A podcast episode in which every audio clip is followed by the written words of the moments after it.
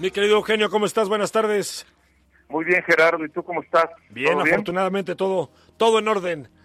Qué bueno, me da muchísimo gusto y espero que ya nos podamos ver. Creo que llevamos como 25 semanas de no vernos. Así es, pero bueno, ya ¿eh? la cosa va avanzando, afortunadamente lenta, pero va avanzando.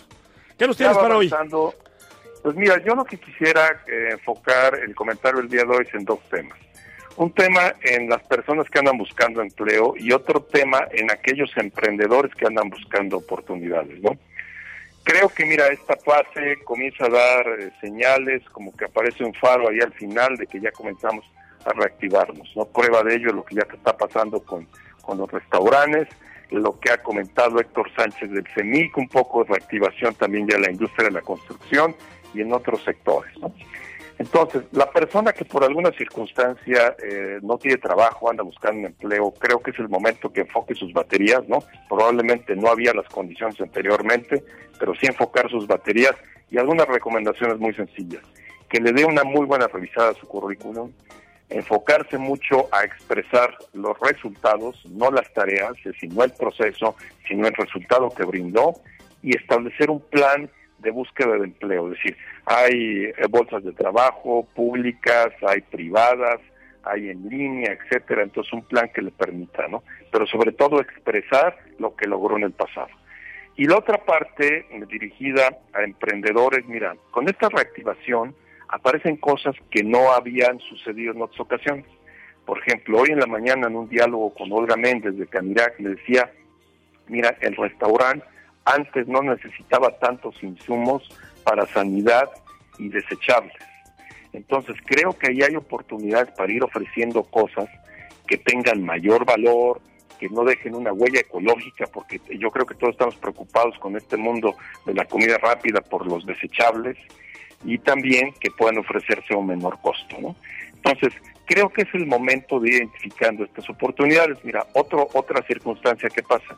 Hoy el envío a, casa de los productos o de los alimentos, realmente eh, si, lo, si lo vemos estamos pagando mucho por él, ¿no? Y lo pagamos porque pues fue deprisa, se incrementó, etcétera. Pero creo que también allá hay una muy buena oportunidad para ofrecer servicios de logística mucho más eficientes, a más bajo costo y que sean convenientes para todos, ¿no? Porque hoy la industria restaurantera, sobre todo, pues se ve mermada quizá por lo que le tiene que pagar a un costo alto de un servicio de entrega o el usuario también tiene que estarlo pagando, entonces pueden encontrar oportunidades en esas cadenas de valor.